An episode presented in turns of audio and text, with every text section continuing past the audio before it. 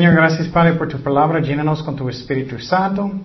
Guíanos, Señor, en tu voluntad en todo. Y uh, háblanos, Señor, las cosas que tú quieres que aprendamos. En el nombre de Jesús oremos. Amén. Ok, estamos en 1 de Tesalonicenses 4. 1 de Tesalonicenses 4. Vamos a estudiar hoy. En este capítulo vamos a aprender que Dios quiere que estamos creciendo más y más en el amor. Que no queramos iguales siempre. Siempre necesito estar creciendo en Jesucristo. Y por ejemplo, si no me siento que soy más maduro, que soy más cerca de Jesucristo hoy que nunca, no estoy bien. Necesito estar avanzando siempre en mi relación con Dios. También vamos a mirar en este capítulo, necesitamos obedecer a Jesucristo. Eso es una, una parte muy importante de madurar en Jesucristo. Tú sabes cómo son los niños. Los niños son como, no. y nosotros necesitamos quitar eso más y más y más, que estamos obedeciendo a Dios. Vamos a hablar de la santificación, un poquito de la santidad, que no debemos engañar a nuestro hermano, y poquito del rapto. Entonces vamos a empezar en 1 de Tesalonicenses 4.1, que dice 4.1. Por lo demás, hermanos, os rogamos y exhortamos en el Señor Jesús que de la manera que aprendisteis de nosotros como os conviene conduciros y agradar a Dios, así abundéis más y más. Entonces, algunas personas tienen años en la iglesia, Posible ellos ya han leído la Biblia. Posible ellos ya miraron varios estudios bíblicos o muchos. Y ellos pueden pensar, ah, ya, yo sé mucho y no necesito leer la Biblia tanto. Y, y no, no es cierto. La Biblia no es como cualquier otro libro. No creo que tú vas a decir, wow, ya no necesito más lonches. es lo, lo, mismo con la palabra de Dios. Es alimentación que espiritual. Entonces, pero necesitamos estar madurando, obedeciéndolo. Si no estamos haciendo eso, no estamos madurando en Jesucristo. Entonces, Pablo está exhortando a la gente. ¿Qué es exhortar? Exhortar es cuando hablas en una forma a la gente para animarles de qué? De obedecer a Dios. Entonces, eso es lo que necesitamos estar haciendo. Porque, ¿qué? Si no estoy avanzando en Jesucristo, eso no, no, no está bien. Y en el amor es uno de los más importantes que Cristo quería. ¿Recuerdas cuando Él estaba hablando con Pedro? Y después de la resurrección, Él estaba hablando con Pedro como Él quería que Él cuida sus ovejas. Y eso es alimentar, pero también es ah, como ah, proteger y, y cuidar. Dice en Juan 21, 15, cuando hubieron comido, Jesús dijo a Simón Pedro, Simón, hijo de Jonás, me amas, agapao. Eso es la palabra en griego que habla del amor divino, que es amor que es sin condiciones. Eh, lo que significa es que Dios siempre hace lo que es el mejor para nosotros en cualquier situación. Es que en mi mente, si agapao es que vas a darme todo lo que quiero. quiero 20 chocoroles, quiero mucho, quiero todo lo que quiero, eso es amor agapao, no. amor agapao es como, hijo, no, no puedes, ya es demasiado. Entonces, sin condiciones significa que Dios hace lo que es el mejor para nosotros siempre, no como nosotros, depende cómo me siento o eso, no. Entonces él está diciendo, Pedro, me amas más que estos, más que el mundo, más que otras personas, más que su trabajo, más que todo. Le respondió, sí Señor, tú sabes que te amo, pero él dijo fileo. Y eso en griego solamente es como amistad. Como sí, sí, sí, te amo como amigo, pero no tanto. No como compromiso completo. Él le dijo, apacienta mis corderos. Volvieron a decir la segunda vez, Simón, hijo de Jonás, ¿me amas agapao? Él está diciendo, tienes que avanzar, tú tienes que madurar para que tú tienes este tipo de amor, que tú haces el mejor para las ovejas, aunque a veces es difícil. Una forma de eso a veces es disciplina. Muchos papás no quieren disciplinar a sus hijos, nunca. Eso no es amor agapao. Amor agapao es haz lo que es el mejor. Si mi hija está portando mal, a veces necesito disciplinarla. y darle una nalgada, aunque no me gusta. Amor también eh, son abrazos, depende de la situación. Amor puede ser consuelo, es la mejor cosa que la persona necesita en el momento. Volvió a decirle la segunda vez, Simón, hijo de Jonás, ¿me amas agapao? Y Pedro le respondió, sí, Señor, tú sabes que te amo, fileo solamente. Le dijo, pastorea mis ovejas. Entonces él está diciendo a Pedro, tienes que madurar, tienes que avanzar en su relación con Dios. Más y más es lo que Pablo está diciendo. ¿Y cómo estoy yo? ¿Cómo estoy yo? Estoy más amable en mi trabajo. Estoy mostrando, estoy evangelizando más. Estoy compartiendo Jesucristo como debo. ¿Cómo estoy en mi trabajo? Estoy un ejemplo de Jesucristo. ¿Cómo estoy? ¿Estoy más y más, más, y más maduro? ¿Cómo estoy en la iglesia? ¿Estoy enseñando o compartiendo Jesucristo, mostrando el amor de Jesucristo? ¿Cómo estoy en la familia? Eh, ¿Tengo amor por, mi familia, por mis hijos? ¿Cómo estoy?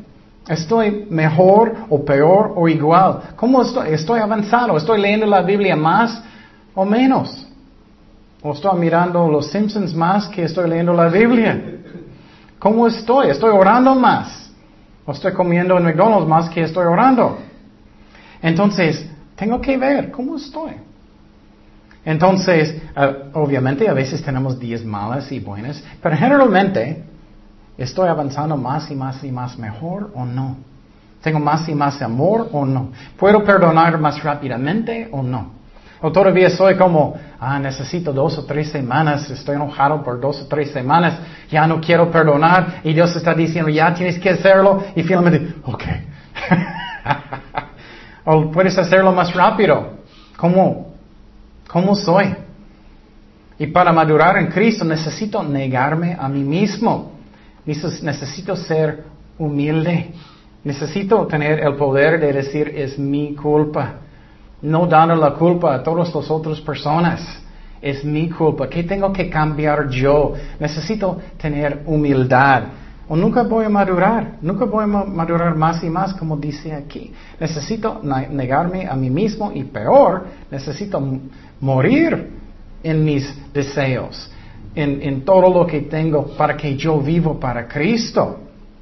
Eso es lo que Dios quiere. Juan 12, 24 dice, de cierto, de cierto os digo que el grano de trigo que no cae en la tierra y que muere. Ah, son mis derechos. Ah, yo tengo derecho de ser número uno. Yo tengo derecho de tener eso. Yo tengo derecho de tener todo lo que quiero cuando yo quiero. ¿Esos mueren? No. ¿Cuántas cosas merecemos? Nada. El infierno.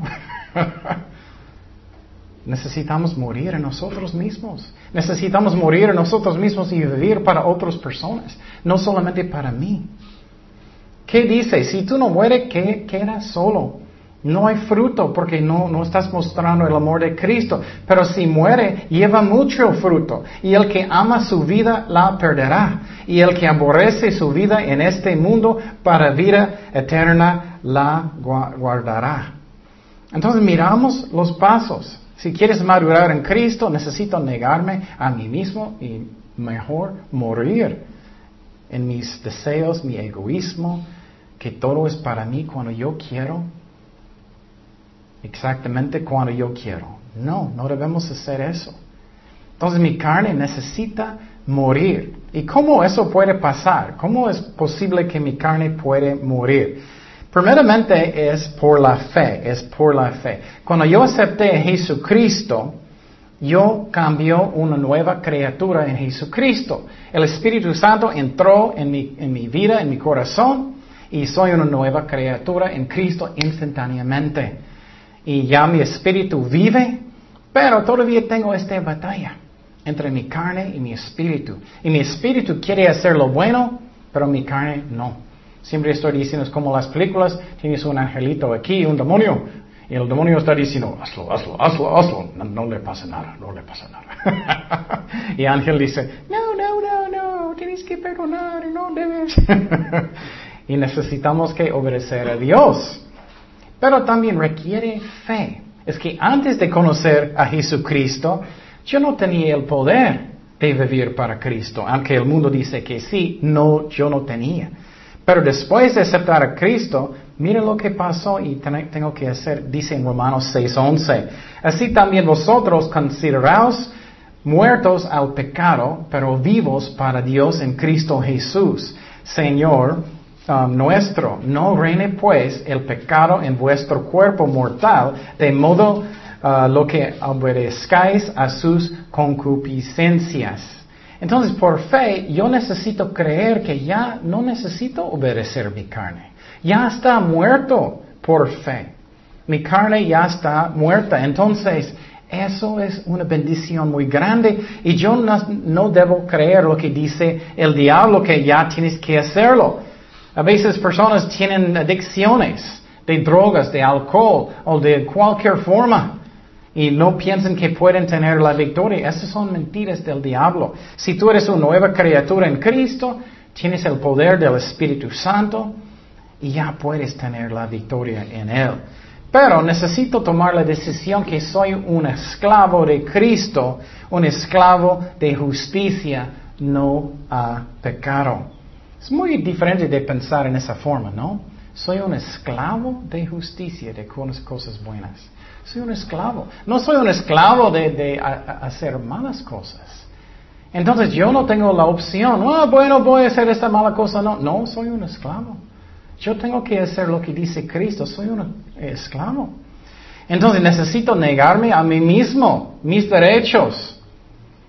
Por ejemplo, si alguien uh, compró uh, un pizza y, ellos comieron todo, no dejaron nada, entras en la casa, o tú puedes enojar muchísimo o puedes negar su carne y orar.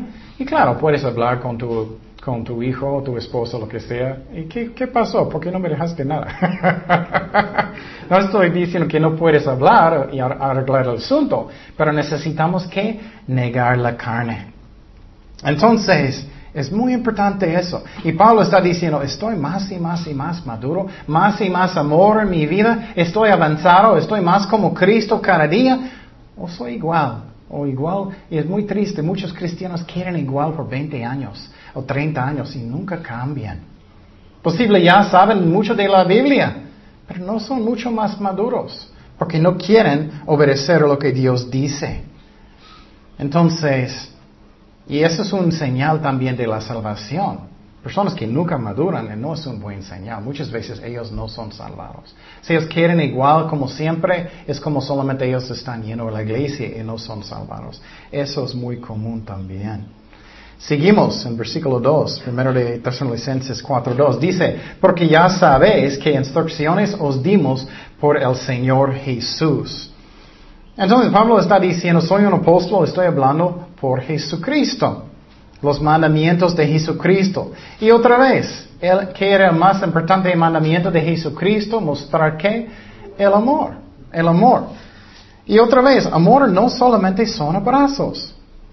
Muchas personas piensan que solamente es una caja de chocolates.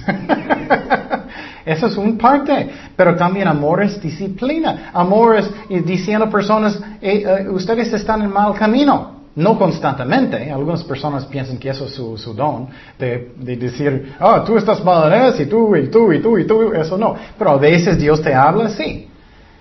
Amor también es cuidar sus hijos, disciplinar, nalgar. muchas formas de amor. Enseñar, muchas formas, no solamente son abrazos, pero chocolates son buenos. pero ¿qué dijo Jesucristo? Si me amas, ¿qué? Guarda mis mandamientos. Dice en uh, Juan 13, 34, un mandamiento nuevo os doy, que os améis uno a otros como yo os he amado, que también os améis unos a otros. En esto conocerán todos que sois mis discípulos, si tuviereis amor a los unos con los otros. Entonces, esto es algo que es muy importante con Dios. Y muchas personas no fijan en eso. Ellos piensan, ah, mucho ministerio solamente es importante. Voy a hacer mucho, mucho ministerio. Pero no importa el amor. No importa que si estoy peleando con personas, o no importa si estoy chismeando, o no importa que no estoy mostrando el amor de Cristo, pero voy a hacer mucho ministerio. No, el más importante es el amor. Ese es el más importante. Mejor que no haces nada si estás peleando, si estás chismeando, si estás causando solamente problemas. Mejor que quédate hasta que puedes arrepentir en su silla y después Dios puede usarte más y más y más. Pero muchas personas es como mal motivos. Tengo que ver qué está en mi corazón. ¿Por qué estoy enseñando? ¿Por qué estoy haciendo mi ministerio? ¿Es por amor de Jesucristo y amor por las ovejas? ¿O solamente es que quiero servir? ¿O solamente porque quiero estar enfrente de la gente? Necesitamos tener cuidado qué son mis motivos. Entonces, esas son las palabras de Cristo. Y obediencia también de Dios es una parte más fuerte de amor de Dios. Ah, seguimos en 1 de Tesalonicenses 4.3. Dice, pues la voluntad de Dios es vuestra santificación, que, ah, que os apartéis de fornicación. Entonces, primeramente, Él está diciendo aquí santificación. ¿Qué es santificación? Eso significa apartado a Dios, apartado a Dios. ¿Para qué? Para hacer su voluntad. Para hacer su voluntad. Entonces, por ejemplo, en el templo, en el Antiguo Testamento, ellos tenían implementos y cosas. Ellos eran santos porque no era tan increíble eso eran bonitos, pero eso no es la razón. Es porque Dios dijo que esos son apartados para mí. Esa es la razón. Entonces, para nosotros, si soy apartado a Dios, significa dentro de eso la santidad. ¿Qué es la razón? Porque tengo que hacer las cosas como Dios quiere. Andar bien, moralmente, en mi camino con Dios, con otras personas. Entonces, miramos aquí que primeramente eso es la voluntad de Dios. Muchas personas dicen constantemente, ay, no sé qué Dios quiere, no sé qué Dios quiere, estoy confundido. O bueno, haz lo que tú sabes primero y después tú vas a saber más y más y más. Y muchas veces Dios está diciendo, tienes que arrepentir de este pecado en su vida hasta que puedo guiarte en otra forma. Y tú estás diciendo, Señor, guíame, guíame, ¿dónde está mi esposa? ¿Dónde está mi esposo? ¿Dónde está mi trabajo? ¿Dónde está mi ministerio? Y Dios está diciendo, ah, tienes que caminar mejor conmigo primero.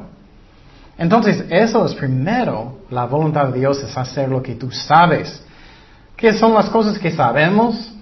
Que arrepentirnos de lo que Dios nos dice, que leyendo la Biblia bien, que orando bien, sirviendo a Dios bien, con el amor de Dios. Entonces, soy apartado a Dios, necesito caminar bien con Dios. Y dice aquí que no debemos hacer fornicación, un cristiano especialmente. Y hoy en día es muy triste, estoy escuchando más y más y más pastores que son adictos de pornografía. Y quiero decir, no entras en eso. Ellos son bien malos. Ellos van a poner un, foto o algo y haz clic. No haces porque puede ser como una adicción. Escuché un pastor en el otro lado que dice, no recuerdo cuánto por ciento, pero muchos son adictos de pornografía. Muchos pastores. Puedes imaginar cuánto más la gente en la iglesia, los hombres. Y quiero decir que Dios puede darte la victoria, pero tienes que parar de checar y mirar cada mujer que camina en la calle o lo que sea. Muchos hombres dicen, ah, no me afecta, no me afecta, y están mirando cada muchacha y, tú estás diciendo, oh, solamente estoy uh, admirando la creación de Dios. no, eso no es. Y muchos están en eso y cometiendo fornicación y no debemos hacer eso. No debes jugar con este pecado. No debes jugar con, con tentaciones de mujeres. Y quiero decir que las mujeres están cambiando peor y peor. Los hombres también, pero las mujeres peor y peor. Como ellos ponen ropa que es horrible, como que, puede tentarte muchísimo. Mujeres no deben vestir así. Y, y, y, las mujeres, ellos saben lo que ellos hacen. Oh, voy a, voy a poner este faldita, voy a hacer eso y voy a tentar este hombre, este muchacho y voy a decir cómo grandes son sus músculos. oh, sí, es cierto. oh, tú eres tan inteligente, increíble. Oh, sí, sí, tienes razón. no debemos jugar con este, es como jugando con fuego, no debemos hacer eso. Vas a caer en tentaciones. Debes estar lejos de eso. Proverbios 6:27, tomará el hombre fuego en su seno sin que sus vestidos arden. Entonces, no debemos estar cerca de cualquier tentación. Es obvio. Quiero decir, es obvio. Muchas veces es como no queremos ver. Dios manda personas para tentarte o en el tele o en el internet o cualquier forma para tentarte y no debemos jugar con estas cosas. Tenemos que estar madurando más y más y más en Cristo. Versículo 4. Dice que cada uno de vosotros sepa tener su propia esposa, vaso o vaso en santidad y honor, no en pasión de concupiscencia como los gentiles que no conocen a Dios. Entonces, Él está diciendo, aquí que cuide su cuerpo. Cuídalo. Eso es como es. Es que con nuestro cuerpo, la carne, tú puedes alimentarlo muy poquito y va a afectarte todo el día. Y por ejemplo, tú, eh, un hombre, estoy seguro si, un hombre va a mirar una revista de una foto de un bikini, ¿qué está en su mente todo el día? Ay, este bikini. es triste. No debemos alimentar la carne, nunca. Pero puede ser lo mismo con, otra forma. Puede ser una mujer que está haciendo compras mucho. Ella está mirando 20 diferentes tipos de botas. Ay, necesito 13, necesito 14. Yo sé que a veces necesitamos botas, eh, las mujeres. Pero estoy diciendo, si estás mirando estas cosas, sembrando constantemente, algunas personas, ellos están mirando casas constantemente. Ay, ay, ay, eh, vivimos en este chiquito estás pensando en este casote todo el día. Estás alimentando la carne. Hay muchas formas de alimentar la carne y, y, su cuerpo y necesitamos tener cuidado de no hacer eso. Entonces estoy apartado soy santificado para el uso de Dios. Eso no es el uso de Dios. Y hay muchas formas que tú puedes hacer eso que no debemos. Tenemos que santificarlo en honor. Entonces, ¿cómo puedo tener victoria? Eso es muy importante. Tengo que decidir antes de ir. Antes. Por ejemplo, si alguien, muchos muchachos y, mujeres van a invitarme, invitarme a una fiesta. Voy a decidir antes, no, yo no voy a hacer eso. No en el momento. En el momento tú vas a estar como, bueno, bueno, déjame pensar, ok. es como es. Es lo mismo si tienes problemas con alcohol y, uh, tienes amigos que están tomando y, ellos van a ofrecerte algo. Y tú en el momento, es gratis y, oh, ok, vas a caer. Pero tienes que decidir antes, yo no voy cerca de ellos, yo no voy a su casa, yo no voy a estar cerca, yo estoy apartado a Dios, soy santificado para Dios. Otra cosa que tenemos que hacer, número dos, necesitamos ser llenos del Espíritu Santo. Yo no tengo la fuerza, necesito orar. Señor, lléname con tu Espíritu Santo todo el día. Señor, lléname. Número tres, necesito qué? Negarme a mí mismo. Necesito negarme. Si no voy a hacer eso, voy a caer en esta tentación. Entonces, y finalmente número cuatro, no debo alimentar mi carne, no debo sembrar cosas en mi carne. Tenemos que estar avanzando y avanzando en Cristo. Dice en Gálatas 6, no os engañéis, Dios no puede ser burlado, pues todo lo que el hombre sembrare, eso también que segará. Porque el que siembra para su carne, de la carne segará corrupción, mas el que siembra para el espíritu, del espíritu segará vida eterna. Entonces, básicamente, Él está diciendo lo que tú vas a sembrar, vas a cosechar. Voy a darte otro ejemplo que es obvio. Si tú estás sembrando, estás comiendo muchísimo chocolate, mi favorito ejemplo. Estás sembrando, sembrando, sembrando, sembrando, comiendo, comiendo, comiendo, comiendo. ¿Qué va a pasar con su panza? va a crecer y crecer y crecer y crecer y crecer. Granitos vas a tener todo. Es cosecha. Es lo mismo. Si estás mirando mujeres en la calle todo el día, ¿qué, va a pasar? Vas a caer. Si estás mirando en la tele, si estás uh, fijando en cosas que tú quieres tener, estás mirando los carros nuevos. En, ay, ay, mira este nuevo del año. Estás mirándolo cada día y, ay, tengo que tenerlo y todo el día. ¿Qué va a pasar? Tú vas a querer tanto. Oh, voy a trabajar 24 horas hasta que puedo tenerlo. Otra forma de la carne, tú estás pensando en venganza. Ay, este hombre muchacha en mi trabajo me hizo mal. Entonces estás pensando, pensando qué puedo hacer, qué puedo hacer. Quiero venganza, quiero venganza. Y todo el día, todo el día, todo el día. ¿Qué va a pasar? Tú vas a hacerlo. No debemos hacer eso. Otro ejemplo de eso es otra vez, son sembrando con sus ojos. ¿Qué dice en 2 de Pedro 2.14? Tienen los ojos llenos de qué?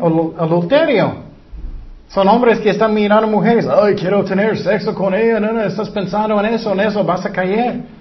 Y no se sacían de pecar. Seducen las almas inconstantes. Tienen el corazón habituado a la codicia y son hijos de maldición. Entonces no vas a madurar en Cristo si sigues haciendo estas cosas. Versículo 6, hablando que tienes que tomar... Ah, tratar a su hermano en Cristo bien, con el amor. Es muy triste, pero cristianos, ellos no están caminando con Cristo, ellos pueden actuar exactamente como el mundo o peor. Puede robar a su hermano, puede engañar a su hermano, puede tratar a su hermano bien mal. Es muy triste, pero eso es como, como es si personas no están caminando con Dios. O posible son falsos también. Primero de Tesalonicenses 4.6 dice que ninguno agravie ni engañe en nada a su hermano, porque el Señor es vengador de todo esto, como ya os hemos dicho y testificado. Eso es fuerte. Si tú estás tratando a su hermano en Cristo mal, Dios va a tomar venganza. Él va a castigarte. Y no debemos engañar, y eso específicamente está hablando de hombres muchas veces o mujeres que están engañando, engañando personas para tener sexo. Eso pasa en las iglesias. Muchos hombres van a las iglesias, hay muchas muchachas muy bonitas allá, entonces voy a, voy a comprar mi Biblia muy grande. voy a entrar en la iglesia. Uno en la mesa. Yo estaba leyendo uh, en el libro de Mateo, era tan increíble, genealogía, única cosa que leo en la Biblia. y eso pasa. Entonces es muy, muy triste, pero no debemos engañar nuestro hermano o hermana en Cristo. Oh, te amo, oh, te amo, oh, te amo. Y no, no, no ama nada. Puras palabras. Y no debemos automáticamente creer en cada cristiano que ellos son honestos. No siempre son honestos. Es muy triste. La historia de cuando compramos un carro para Kenia. Um, es una historia muy fuerte. El muchacho nos engañó. Y compramos un carro y ¿qué pasó después de un mes o dos meses? El motor estaba mal. Él echó algo solamente para durar como un mes, dos meses pero este muchacho, yo creo que Dios juzgó porque después de como seis meses él murió. Era muy joven. Entonces Dios es fiel, no siempre inmediatamente, pero Dios es fiel y Él va a juzgar y castigar. Entonces ten cuidado, tenemos que tratar a nuestro hermano y hermana, especialmente en Cristo, bien, con el amor y no engañar y mostrar el amor de Dios. Y una forma de engañar también es cuando tú eres como, oh hermano, y en tu corazón tienes mucho coraje. Eso es una forma de, engañar también. Seguimos en versículo 7, que dice, pues no nos ha llamado Dios a inmundicia, sino a qué? Santificación. Él está diciendo santificación una y otra vez, una y otra vez. Porque Dios es santo, Él quiere que somos santos, que caminamos bien con Dios. Seguimos en versículo 8. Dice, así que el que desecha esto no desecha a hombre, sino a Dios, que también nos dio su Espíritu Santo. Entonces está diciendo, si tú no quieres obedecer lo que dice la Biblia, tú quieres, ah, por ejemplo, tener sexo con alguien en la iglesia, o tú estás engañando a su hermano, o estás caminando en la carne, Estás rechazando a Dios, no solamente la palabra, estás rechazando a Dios. Tú eres el templo del Espíritu Santo y tenemos que cuidarlo. Y si estás fornicando, Estás fornicando y el Espíritu Santo está dentro de ti en este momento. Es muy triste. Entonces, y también, ah, si el liderazgo está bien en la iglesia, muchas personas son muy rebeldes y no quieren escuchar lo que dice el pastor y, son rebeldes en sus corazones. Eso también es una forma de rechazar a Dios porque son representantes de Dios. No cada pastor es perfecto, no existe. Pero si es un pastor que está haciendo su mejor y eres rebelde, eso está mal pasó con Moisés cuando él estaba en el desierto. Los judíos siempre estaban quejando, quejando, quejando en contra de Moisés. Y pobrecito, él estaba tratando de hacer las cosas bien. Dice en 1 de Tesalonicenses 4:9, pero acerca del amor fraternal no tenéis necesidad de que os escriba, porque vosotros mismos habéis aprendido de Dios que os améis uno a otros y también uh, lo hacéis así con todos los hermanos que están por todo Macedonia. Pero os rogamos, hermanos, que abundéis en ello más y más. Mire eso, más y más, una y otra vez, una y otra vez, más y más. ¿Qué? El amor. Dios quiere que estamos ah, obedeciendo a Dios más y más, que tenemos más y más amor por sus ovejas, por Dios y por los perdidos. Dice Mateo 22, 37. Jesús le dijo, amarás al Señor tu Dios con todo tu corazón, con toda tu alma y con toda tu mente. Este es el primero y grande mandamiento. Y el segundo es semejante, amarás a tu prójimo como a ti mismo. De estos dos mandamientos depende toda la ley y los profetas. Entonces, estamos mirando eso. Eso es una decisión que tengo que tener yo. Y quiero decirte, haz cosas que son prácticas. Y por ejemplo, en mi vida me gusta usar un MP3 mucho para escuchar estudios bíblicos. Y me gusta usarlos para orar y poner música cristiana. Y eso nos ayuda mucho. Y todo el día que soy más consciente que tengo que obedecer a Dios y hacer lo que Él dice. Y con esta actitud yo voy a madurar más y más en Jesucristo y el Espíritu Santo ya vive en mi corazón, Él escribe su ley en mi corazón, no como el Antiguo Testamento en las tablas, pero el Nuevo Testamento en mi corazón. Entonces, ah, ¿cómo soy? ¿Estoy resistiendo al Espíritu Santo constantemente? ¿Estoy escuchando algo? Él está diciendo que tengo que hacer eso, pero estoy como, bueno, bueno, otro día. No debemos. Versículo 11 dice, y que procuréis tener tranquilidad y ocuparos en vuestros negocios y trabajar con vuestras manos de la manera que os hemos mandado, a fin de que os conduzcáis honradamente para con los de afuera y no tengáis necesidad de nada. Eso aquí Pablo es básicamente diciendo, trata de no ser, no ser una persona que siempre está causando problemas en la iglesia, en la familia, en el trabajo, en cualquier forma, que tú buscas para tener paz. Y por ejemplo, muchas personas solamente buscan dinero en la iglesia. Y ellos causan problemas, porque ellos dicen, ah, ellos no tienen amor, ellos no me aman, yo tengo tantos problemas y no quieren ayudarme. Y causan problemas. Y Pablo está diciendo, busca paz. Trabajar, necesitas trabajar. Busca en eso, no, que no estás peleando, chismeando constantemente que estás buscando paz. Pero muchas veces personas se están fijando tanto en lo que otras personas están haciendo. Y necesito mirar, ¿qué estoy haciendo yo? Y Pedro tenía ese problema. Él estaba mirando, ¿qué está haciendo Juan? Mira lo que dijo Jesús. Juan 21, 21. Cuando Pedro le vio a Juan, dijo a Jesús, Señor, ¿y qué de este? ¿Qué dijo Jesús? Jesús dijo, sígueme tú. No fijas en él, sígueme tú. Entonces necesito hacer eso.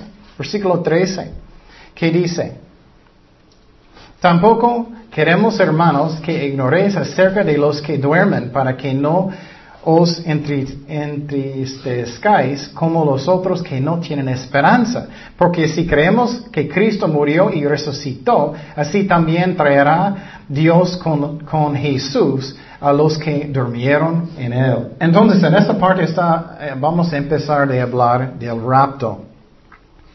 Y muchas personas dicen, oh, la palabra rapto no está en la Biblia. Bueno, la palabra, la palabra Biblia no está en la Biblia. no significa que no está. Entonces, está hablando lo que pasó en esa iglesia, que muchos de ellos tienen miedo porque algunos de los cristianos ya murieron. Ellos tenían miedo que ellos no van a estar con Jesucristo. Cuando dice aquí que ellos están durmiendo, significa que, ellos murieron.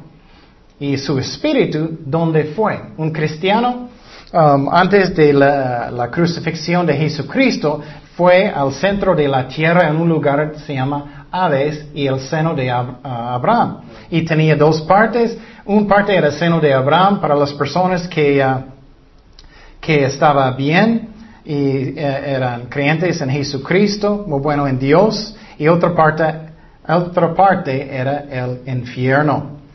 Entonces, cuando alguien va a morir, ellos están durmiendo, dice aquí, pero ellos murieron. ¿Y dónde fue su espíritu? Y la cosa que es importante que entendamos es que cada persona tiene tres partes. Tenemos un espíritu, tenemos un alma y tenemos un cuerpo. Un espíritu, un alma y un cuerpo. Um, dice en 1 de Tesalonicenses 5:23, y el mismo Dios uh, de paz os santifique por completo y todo vuestro ser, espíritu, alma y cuerpo sea guardado irreprensible para la venida de nuestro Señor Jesucristo. Esa parte es muy interesante, estamos hablando de santificación. Ya hablamos que apartado para Dios es lo que significa. Pero en algunas iglesias ellos enseñan que tú puedes ser completamente santificado, como ya estás santo. Eso no va, a pasar hasta que vamos a estar con Jesucristo. Y Pablo mismo dijo que él todavía no alcanzó. Y otro versículo que muestra que, ah, durmiendo significa que cuando alguien murió en este pasaje está en 2 de Corintios 5.8. Pero confiamos y más quisiéramos estar ausentes del cuerpo y presentes al Señor. Entonces no existe el alma que duerme. Cuando alguien va a morir que es un cristiano hoy en día, ellos van inmediatamente con el Señor. No duerme el alma. Entonces, ah, antes de la crucifixión de Jesucristo, había dos partes en el centro de la tierra, Aves, el seno de Abraham, era paraíso, donde estaban los creyentes, el otro lado era la parte de las personas que no eran creyentes, los malos. Ellos todavía están allá hoy en día. Eso a mí es muy impresionante. Todavía están hoy en día en el infierno. Es como una cárcel. Y cuando alguien muere hoy y no están con Cristo, ellos van a este lugar en el centro de la tierra esperando el juicio de Dios. Pero cuando Cristo murió en la cruz, ¿qué Él hizo? Él fue por tres días y tres noches en el centro de la tierra. Él predicó, predicó a las personas en el seno de Abraham y los sacó a dónde? Al cielo. Entonces, las personas en Tesalónica no debían estar tristes porque cuando ellos murieron antes que ellos, ellos ya están con Jesucristo. Y, uh, pero qué impresionante, ¿no? Que las personas que están todavía hoy en día en el centro de la tierra en tormentos ahora mismo. ¿Y qué va a pasar? Muy pronto vamos a tener el rapto. ¿Qué es el rapto? Es cuando vamos a subir instantáneamente y vamos a estar con Cristo en las nubes arriba. Entonces, vamos a mirar más descripción de eso. Dice, versículo 15.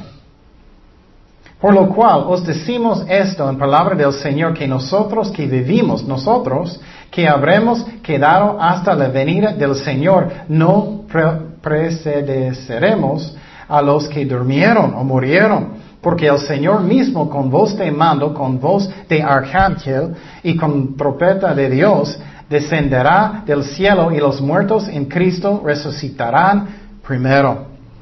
Entonces, ¿qué miramos aquí? Miramos aquí que otra vez que, eh, cristianos verdaderos ahora, si tú todavía estás, cuando Cristo va a venir, vas a subir instantáneamente para estar con Cristo en las nubes. Yo estaba pensando en eso en el otro día, qué chistoso, ¿no? Vamos a estar arriba en las nubes como, como los ángeles. Hola. vamos instantáneamente y tener nuevos cuerpos. Pero no vamos primero. Las personas que murieron antes de nosotros, ellos ya van a resucitar poquito antes que nosotros. Entonces ellos van a tener nuevos cuerpos. Um, ¿Y cómo todo eso va a pasar? Primeramente va a ser un grito. Es como Jesús está gritando, ya voy a venir por mi, mi novia. Voy a venir porque ella está lista. Es un voz de un arcángel. Es un trompeta de Dios. Y eso es muy importante porque en el libro de Apocalipsis algunos maestros enseñan que este trompeta es lo mismo que va a pasar durante uh, de la tribulación. Ellos enseñan, ok, entonces tenemos que pasar por la tribulación. Pero no, hay dos diferentes tipos de trompetas en eso. Eso es un, aquí es un trompeta de Dios y en, en, en Apocalipsis son trompetas de ángeles. Seguimos en versículo 17, que dice, luego nosotros los que vivimos, los que hayamos quedado, seremos arrebatados, eso es el rapto, juntamente con ellos en las nubes para recibir al Señor en el aire y así estaremos siempre con el Señor. Entonces quiero explicar algo que es poquito, ah, que causa poquito confusión. Personas dicen, bueno, entonces, ¿qué pasó con los cristianos que ya murieron? ¿Ellos ya tienen sus cuerpos o no? Ellos resucitaron, pero ellos ya tienen sus cuerpos o solamente tienen sus espíritus en el cielo. Ah, lo que depende del maestro. Puede ser que ellos ya tienen o puede ser que ellos van a tenerlo instantáneamente en el mismo momento cuando nosotros vamos a subir en el rapto, o poquito instantáneamente antes que nosotros, porque dice que ellos son primeros. Entonces, eso es algo que no podemos decir claramente qué es. Algunos maestros enseñan, well, ellos están fuera del tiempo. Entonces, todo puede pasar en el mismo tiempo y no entendemos. Única cosa que sabemos seguramente es que ellos están con Cristo. Si ellos tienen eh, cuerpos todavía, no sabemos. A mí creo que sí, yo creo que ya tienen. Um, uh, especialmente porque Dios dio para, cuerpos para las personas que están en el infierno y eso es algo que es muy fuerte. Que Dios hizo cuerpos para personas en el infierno. Entonces, esta palabra um, rapto es harpazo en griego. Entonces, uh, significa arrebatado. Vamos a subir instantáneamente para estar con Cristo. Y vamos a tener nuevos cuerpos. Y cada día estoy más, más feliz de eso. Porque cada día mi cuerpo sirve menos. Estoy uh, levantando en la mañana, levantando algo. Oh, oh cayó el, el jabón. Ay. entonces estoy listo por nuevo cuerpo. Eso es lo que vamos a tener instantáneamente en el rapto. Dice en 1 de Corintios 15, 35, pero dirá alguno, ¿cómo resucitarán los muertos? ¿Con qué cuerpo vendrán? Necio, lo que tú ah, siembras no se vivifica, si no muere antes. Y, ah, y lo que siembras no es el cuerpo que ha de salir sino el grano desnudo, ya sea de trigo o de otro grano. Pero Dios le da el cuerpo como él quiso y cada semilla su propio cuerpo. Entonces voy a tener un nuevo cuerpo. Voy a tener poquito más grandes músculos, no tanto, pero poquito. Instantáneamente vamos a estar con Cristo. Finalmente dice en versículo 18, por tanto, alentaos los unos a otros con estas palabras. Entonces, finalmente, Él está diciendo, mira, Cristo va a venir un día, vas a estar con Él instantáneamente un día. Entonces tenemos que caminar bien y, tener más y más y más amor, que estamos creciendo en mi relación con Jesucristo, para que cuando Él, va a venir en el rapto no voy a tener vergüenza. Oh Cristo, ¿puedes esperar poquito? Tengo que apagar el tele, por favor. oh Cristo, ¿puedes esperar poquito más? Tengo que ah, cambiar algo en mi vida. No, no vas a poder. Cualquier momento puede pasar. Entonces está diciendo aquí que tenemos que estar madurando más y más y más y más y vamos a estar con Cristo por eternidad. Pero sabemos que el rapto va a pasar antes del juicio de la tierra, que es siete años, se llama la, la tribulación. Los primeros tres años y media es un paz falso cuando el anticristo va a reinar. En el medio de los tres años, siete años, los tres años y media, el anticristo va a decir que soy Dios, él va a entrar en el templo. Y los últimos tres años y media, Dios va a juzgar la tierra con todo lo que lees en el libro de Apocalipsis. Entonces estamos mirando, son cosas que son fuertes. Y necesito mirar cómo estoy yo, cómo estoy caminando con Dios. Estoy madurando, tengo más y más amor, estoy obedeciendo a Dios más y más y más. O todavía tengo mis pañales número 5 y ya posible número 6. ¿Cómo estoy? Oremos. Señor, gracias Padre por tu palabra. Señor, guíenos en tu voluntad. Gracias que, ah, que un día vas a venir por nosotros y vamos a subir en el rapto, Señor, los que de nosotros que somos cristianos verdaderos, Señor. Gracias para que tú eres fiel y que vas a hacer eso y todo eso va a pasar. Ayúdanos a madurar en ti, Señor. Gracias, Padre, por todo. En nombre de Jesús oremos. Amén.